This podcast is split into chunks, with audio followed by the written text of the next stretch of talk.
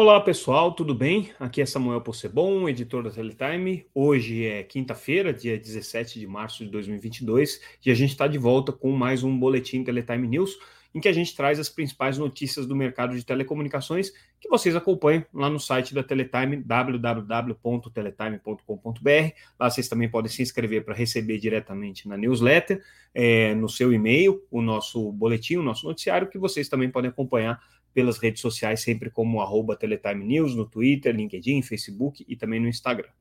Bom, começando com o nosso noticiário de hoje, é, que foi destaque na Teletime nessa quinta-feira, é, e a principal notícia é uma manifestação da ABERT é, e da Abratel, que são as duas principais entidades do setor de radiodifusão, falando um pouco sobre a decisão da agência de escolher o satélite da Embratel, o Star One D2, para ser o satélite é, que vai receber os canais em banda KU no processo de migração do, da banda C para a banda KU. É uma política pública que está vinculada ao edital de 5G para evitar justamente a interferência dos sinais de 5G né, na recepção dos canais de TV aberta em banda C. Então, o que a política pública estabelece é que esses canais vão migrar para a banda KU e os usuários de parabólica que estão inscritos no cadastro único, ou seja, que são beneficiários aí de programas sociais do governo e que dependem, obviamente, do, do sinal de banda C para assistir televisão, esses usuários vão receber um, um kit, um equipamento para recepção em banda KU e esse kit vai ser apontado então para um satélite que foi definido pela Anatel, que é o satélite da Embratel Star One D2. Os radiodifusores queriam também é, que, além do Star One D2, é, o satélite da Sky também fosse é, objeto de, de, dessa política pública, ou seja, que eles pudessem colocar os canais de TV aberta tanto no Star One quanto na Sky. A Anatel diz que não, que tem que ser um satélite só, e daí pelos critérios ali que a agência encontrou de capacidade, de vida útil do satélite, pelo fato dele estar numa posição orbital assignada para o Brasil, é, então a Anatel decidiu que teria que ser só o Star One D2. O que eles disseram hoje, os radiodifusores, por meio da, de uma manifestação das duas associações em conjunto, tanto a Abratel quanto a Abert, o que eles disseram é o seguinte: que eles conversaram com a Anatel e ouviram do presidente do GAISP, que é o grupo que tomou essa decisão, o conselheiro Moisés Moreira, é, que nada impede tá, que os canais de TV aberta também sejam colocados na Sky. O que vai acontecer é que esses canais que esse satélite da Sky não vai poder ser objeto da política pública. Ou seja, nenhum kit é, para recepção em banda KU que for subsidiado pela, pela política pública é, estabelecida pela Anatel é, e nenhuma campanha de publicidade que vá ser feita é, para essa política pública vai direcionar os usuários para o satélite da Sky. Se a Sky quiser fazer um trabalho por conta própria de divulgação do seu satélite e é, estimular de alguma maneira que os usuários de TV é, aberta via satélite em banda KU apontem os seus equipamentos para o satélite da Sky, porque assim vão receber benefícios, como por exemplo a possibilidade de assistir alguns dos canais pagos que a Sky tem, ou a possibilidade de ter mais canais, mais alternativas de canais. Se isso acontecer, não tem problema nenhum, desde que seja uma ação privada, uma ação comercial entre os radiodifusores e a operadora Sky, que nesse caso está usando o seu satélite, mas que não vai colocar esses, esses canais de maneira paga. Eles vão, vão continuar distribuindo esses canais, só que gratuitamente. E aí, claro que a Sky tem a sua estratégia, né? A perspectiva dela de longo prazo é poder utilizar isso como uma forma de alavancar a venda de serviços de TV por assinatura. Mas é, a Sky estaria se comprometendo a manter esses canais sendo distribuídos gratuitamente ali e podendo ser recebido por qualquer pessoa que tem um kit de recepção é, de TV via satélite em banda KU para esse padrão que vai ser definido aí para essa política pública. Isso é importante porque o que os radiodifusores, em essência, estão dizendo é que eles não descartam o uso de dois satélites. E por que, que eles não querem é, ficar só com um satélite Star One D2, como propôs a Anatel? Afinal de contas, nos últimos 30 anos, a TV é, distribuída via satélite está em um único satélite praticamente, que é o, é, é, o Star One, só que é o C2, é um outro satélite da, da, da Embratel, que fica numa posição orbital próximo, né, 65 graus oeste, é, e que é, há muito tempo é o satélite de referência, ou que a gente chama de hotspot, para onde todas as parabólicas do Brasil estão apontadas. São cerca de 20 milhões de parabólicas de banda C, pelo menos essa é a estatística que a Anatel trabalha, é, e dessas aí, mais ou menos 8 ou 7 milhões seriam é, de parabólicas de beneficiários dos programas é, do cadastro único. Né? Então, seriam esses os, os, usuários que teriam direito ao subsídio desse kit. É, os radiodifusores não querem ficar na mão de um único satélite porque eles querem ter poder de barganha. Eles querem também poder negociar preço com a Sky, poder negociar novos modelos, e tem uma vantagem para eles que é, que é muito relevante. O fato das, das operadoras de é, radiodifusão é, estarem no satélite da Sky significa que se a Sky conseguir fazer o upgrade é, desses usuários para um serviço pago, um pacote pago qualquer, os radiodifusores deixam de ser simplesmente canais de televisão aberta e se tornam programadores. E por isso eles vão receber uma parcela da mensalidade paga pelos usuários da Sky. Então, para eles é uma possibilidade de negócio. Fora o fato de que a Sky, é, pelo que a gente pôde apurar, está fazendo realmente uma, uma proposta muito agressiva para pegar não só os radiodifusores mais importantes, como Globo, SBT, Bandeirantes, é, é, é, Record, é, que, se, que já estão hoje é, no, no, no, Star One, é, C2 e que obviamente vão migrar para outro para outro para tecnologia de banda KU, mas também todos os novos radiodifusores que querem ser distribuídos em banda KU também. Então a Sky está fazendo uma proposta muito agressiva para poder ter boa parte desses canais ali no seu satélite. Então esse é o último, último movimento, o último bastidor aí da história que envolve o futuro da TV via satélite aberta no Brasil. É um, um, um mercado muito grande, tem diversos instaladores, diversos fabricantes, diversos é, é, é, atores que estão envolvidos diretamente com esse mercado de TV aberta via satélite. É um mercado que tem um impacto relevante tanto no setor de radiodifusão quanto no setor de TV por assinatura. É uma política pública relevante, então essa decisão da Anatel tem um, uma repercussão geral né, para todo esse ecossistema que a gente se refere, mas o que é importante da notícia de hoje é que as associações, de alguma maneira, indicaram que é, não desistiram do satélite da Sky. Talvez ele não faça parte da política pública, ele não vá é, ser um satélite estimulado pela, pela política pública, é, mas ele vai ser um satélite que parece que vai continuar fazendo parte aí dos planos dos radiodifusores. É, nossa próxima notícia aí já não tem nada a ver com esse assunto, a gente está falando de um tema que a gente explorou é, há duas semanas atrás, é, durante o Mobile World Congress que aconteceu em Barcelona. Vocês devem se lembrar que a gente trouxe uma notícia em primeira mão, uma notícia importante, de que a Anatel poderia rever é, a quantidade de espectro que está designada para o uso não licenciado na faixa de 6 GHz, que é a faixa em que o serviço de Wi-Fi 6 é é, vai se desenvolver. A Anatel, há, há dois anos atrás, definiu que é, toda a faixa de 6 GHz vai ser utilizada para uso não licenciado. São 1.2 GHz aí de largura de banda, é muito espectro né, que está definida para esse uso não licenciado. O Wi-Fi 6E é a tecnologia que mais se beneficia disso, porque o Wi-Fi é uma tecnologia não licenciada, né, que pode ser embarcada em qualquer tipo de dispositivo, e ninguém precisa pedir outorga para a Anatel para ligar esse seu dispositivo. Mas a Anatel estava muito incomodada com o fato de que poucos equipamentos estão sendo homologados com essa tecnologia no Brasil e tem uma pressão muito grande das operadoras de telecomunicações e de alguns fabricantes é, do setor de telecomunicações, principalmente a Huawei, para que a Anatel reveja essa decisão e deixe uma parte do espectro na faixa de 6 GHz reservada para o uso é, do serviço de 5G. Né? Então, a Anatel aparentemente se sensibilizou um pouco com esses argumentos, ficou incomodada e disse que vai fazer estudos que podem levar eventualmente a uma revisão da decisão e a diminuição do espectro é, na faixa de 6 GHz que estava previsto para o uso não licenciado. Aí hoje a gente conversou com a Cisco, que é uma das principais defensoras do uso total dos 6 gigahertz para uso não licenciado. E o que ela disse é o seguinte: olha, é, a gente conversou com o Giuseppe Mahara, que é diretor de políticas públicas da Cisco no Brasil. E o que ele falou foi o seguinte: olha, não tem problema nenhum se a Anatel quiser é, é, analisar se o espectro de 6 GHz está sendo bem utilizado ou não, é dever da Anatel e ela faz isso com todas as faixas de espectro, inclusive com as faixas de 4G, de 5G, e também vai fazer isso com, com as faixas não licenciadas. Mas ele está muito confiante de que a decisão da Anatel é a decisão mais importante para o desenvolvimento futuro da tecnologia de Wi-Fi. É, antecipou que a, a, a Cisco já está homologando dois equipamentos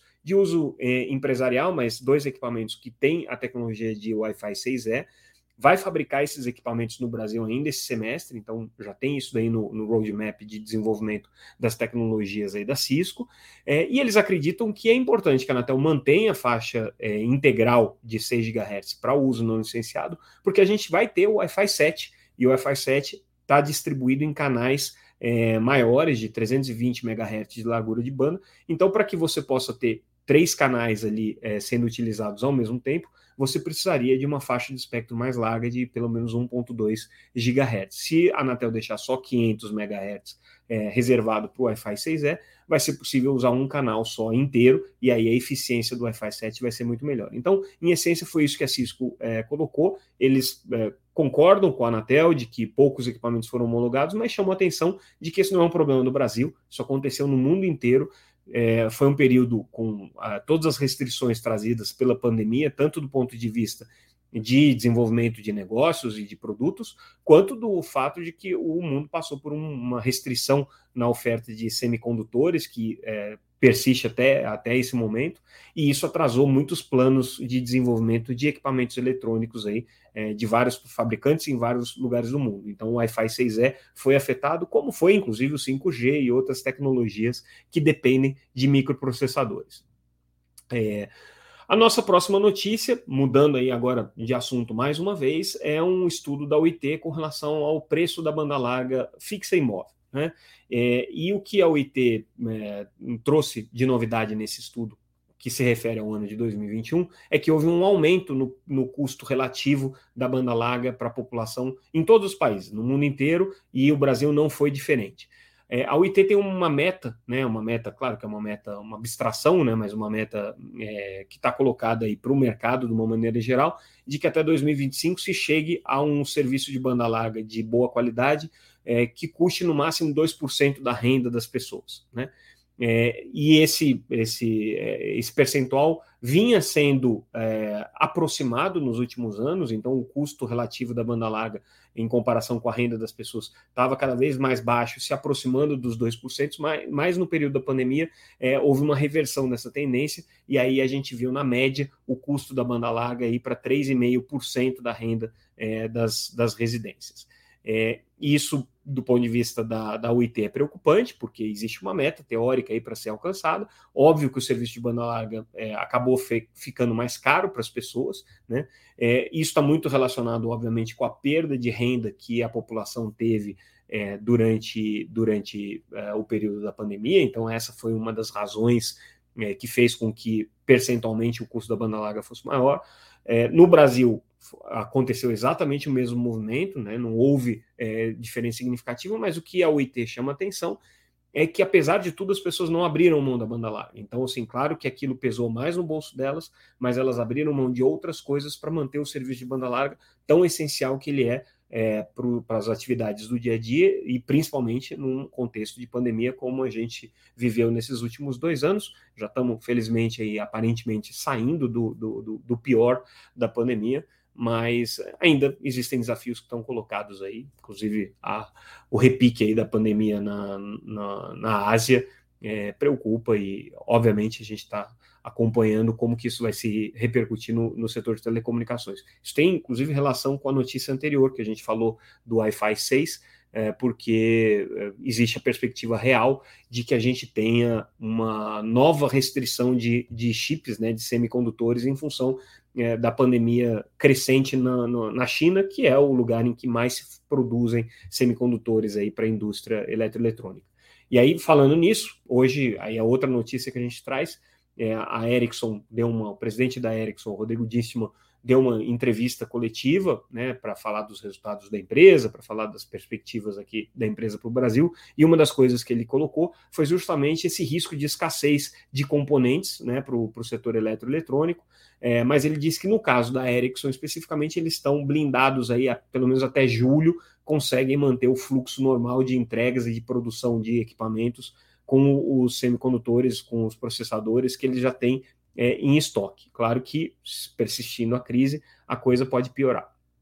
Nessa mesma coletiva, é, o presidente da Ericsson comentou um pouco sobre a relação entre neutralidade de rede e 5G. É, a gente viu recentemente manifestações é, das operadoras de telecomunicações, em consultas públicas da Anatel, em manifestações, em eventos também. É, a gente viu isso no Mobile World Congress, que aconteceu no começo do mês, em Barcelona. Muitas empresas de telecomunicações colocando é, a necessidade de que se pense o 5G sob uma ótica diferente no que diz respeito à neutralidade de rede. Né? É, e aí, uh, por que, que tem essa preocupação? Porque o 5G tem uma característica intrínseca, que é intrínseca, que é o slicing de rede, ou seja, você fazer conexões dedicadas a, ao tipo de serviço que você quer prestar através daquela conexão. É, isso é, pressupõe que a rede tem um tratamento que garanta qualidade de serviço, que garanta velocidade, que garanta é, latência, que garanta jitter, que garanta uma série de parâmetros de, de qualidade do, do, do funcionamento daquela conexão, né? E isso pode ser interpretado como um, uma ameaça à neutralidade de rede, uma vez que você vai é, manipular é, a qualidade do, do, do, tráfego de dados, o que a lei é, brasileira, o Marco Civil da Internet especificamente, é, objetivamente proíbe. Mas o que disse a Ericsson aqui é que ela entende que não, que no caso do 5G e do slice especificamente, a gente está falando de conexões privativas, então, é, quando uma pessoa, uma empresa é, contrata um serviço de slice, está se estabelecendo uma conexão que está é,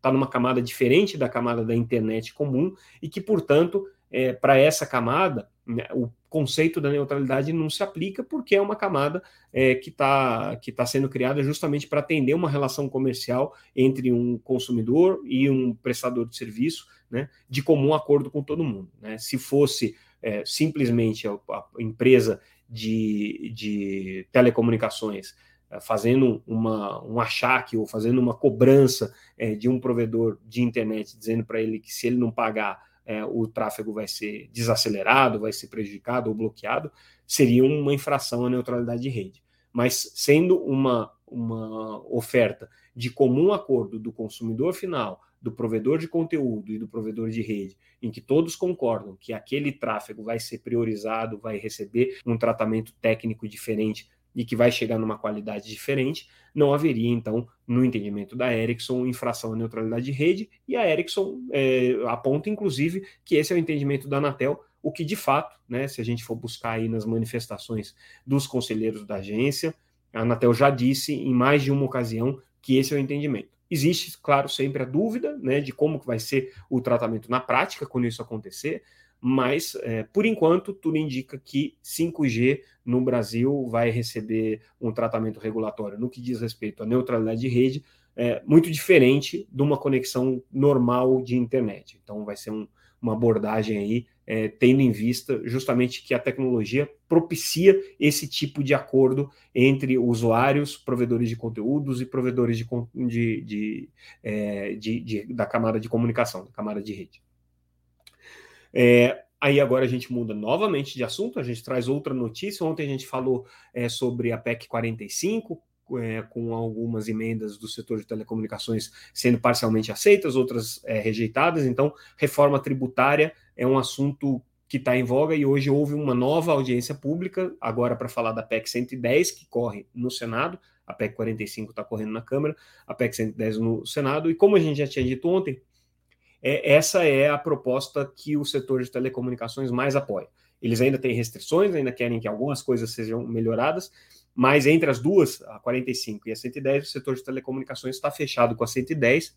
defende essa PEC e na reportagem que a gente traz na Teletime, eles reforçam aí todos os argumentos em favor da PEC 110. Então recomendo que vocês acompanhem ali o nosso noticiário, leiam a nossa matéria na íntegra, que a gente traz o detalhamento de por que, que as empresas de telecomunicações preferem essa é, redação da reforma tributária e não a outra que está correndo na Câmara, que é um assunto que não tem perspectiva de se resolver esse ano, mas de qualquer maneira é, é importante que o setor de telecomunicações está fazendo pressão para que o Congresso aprove uma reforma tributária com urgência e que seja mais próximo dos termos colocados aqui nessa PEC 110. Mudando de assunto e agora falando um pouco de qualidade de serviços, a gente já tem noticiado em várias ocasiões é, que o setor de telecomunicações tem melhorado seus indicadores de atendimento junto à Anatel. Mas existem outros parâmetros também de indicadores de atendimento, e um deles é o do site consumidor.gov, um site é, gerenciado pelo governo, né, para receber reclamações. E aí o que o, o, a Conexis, que é a é, a associação que representa as operadoras de telecom, é, é, analisou e, e, e, publicou hoje, foi um estudo que mostra que de todos os setores, é, o setor de telecomunicações é aquele que tem o maior índice de resolução de problemas apontados no consumidor.com. O consumidor.com, para quem não sabe, funciona mais ou menos como um mural de reclamações aí dos, dos, dos consumidores, né? Então, é, essas reclamações estão categorizadas entre setor de telecom, setor bancário, setor de é, agências de viagem, enfim, tem vários segmentos ali que são é, é, é compilados, que têm os dados compilados, né? O setor de telecomunicações é um dos mais é, demandados, né, e isso a gente sabe porque são quase 350 milhões de contratos de telecomunicações, considerando banda larga fixa, banda larga móvel, serviço de celular, serviço de telefonia fixa, serviço de TV por assinatura e todos os serviços de telecomunicações que existem. É, então, o número de reclamações é expressivo, mas o número de resoluções de problemas tem sido, no caso do setor de telecomunicações, próximo a 90%, quase 90%, e é um número, é, o número de reclamações, de qualquer maneira, tem caído também na plataforma do consumidor.gov. Então, essa aí é uma observação importante. Ontem a gente falou também é, sobre o PL das fake news, o, o projeto 2630, que está sendo relatado pelo deputado Orlando Senna, de São Paulo, ele se mostrou é, bastante otimista ontem com relação a, a, a uma, uma, chegada de um consenso com relação à votação, mas hoje o presidente da Câmara, Arthur Lira, meio que jogou um balde de água fria em quem esperava ainda ver o PL das fake news sendo aprovado esse ano. O que o Lira colocou é que enquanto não houver um consenso partidário, o projeto não vai ser votado. E o consenso partidário nesse projeto está difícil, muitos grupos de pressão, lobby das empresas de internet contra o projeto, é, resistências políticas, é, inclusive por parte do governo em relação ao projeto, é, apoio de empresas de mídia, empresas é, de telecomunicações ao projeto. Então, o, as bolas estão muito divididas, e aí, pelo que disse o, o presidente da, da, da Câmara, é, deputado Arthur Lira, poucas são as chances desse projeto é, tramitar com velocidade enquanto não houver esse acordo partidário, que não tem sinal de que ele vai acontecer. Uma notícia financeira, rapidinha, importante aqui. É, a Vivo anunciou quanto é que vai pagar sobre juros é, de capital próprio é, para os seus acionistas, 250 milhões. Então, quem tem ação aí da Vivo deve estar é, feliz que vai receber mais um, uma distribuição aí de, de, de juros é, feito pela, pela, pela operadora. É, e aí a gente já chega na última notícia do nosso, do nosso boletim de hoje. É, a Boeing Wireless e a, e a, concessionária de aeroportos CCR firmaram uma parceria para Wi-Fi em 15 aeroportos. Eu só destaco dessa matéria aqui um, um, um, assunto interessante, porque a gente vê cada vez mais esses concessionários de serviço público ou exploradores aí de grandes áreas, como estádios de futebol e shopping center, preocupados com a questão da conexão. É, o Wi-Fi tem sido um caminho preferencial. É, mas a gente vê também dificuldade das operadoras de telecomunicações de chegar nesses locais com redes de 4G e futuramente de 5G. Por quê? Existe uma disputa comercial entre esses setores. Né? Então, o setor de aeroportos entende que para colocar uma herb de 5G ou de 4G no aeroporto, a empresa de telecomunicações precisa pagar um aluguel e precisa pagar uma luva né, para poder estar lá no shopping, como qualquer loja, como a Casa do Pão de Queijo, como o, o, Bate de Latte, enfim, qualquer uma dessas lojas que a gente costuma encontrar em aeroporto. E o setor de telecomunicações diz que não, que é um serviço essencial que tem que estar presente também nos aeroportos. A saída que as concessionárias estão encontrando é investir cada vez mais em redes de Wi-Fi, é, que podem ser remuneradas por meio de publicidade ou de pagamentos é, de valores menores aí. Então, a Boeing, que é uma das operadoras de, de Wi-Fi, a Boeing Wireless, e a CCR fizeram essa parceria para 15 aeroportos, que prevê justamente o aumento de velocidade, publicidade, enfim, tem vários, várias contrapartidas que estão colocadas aí.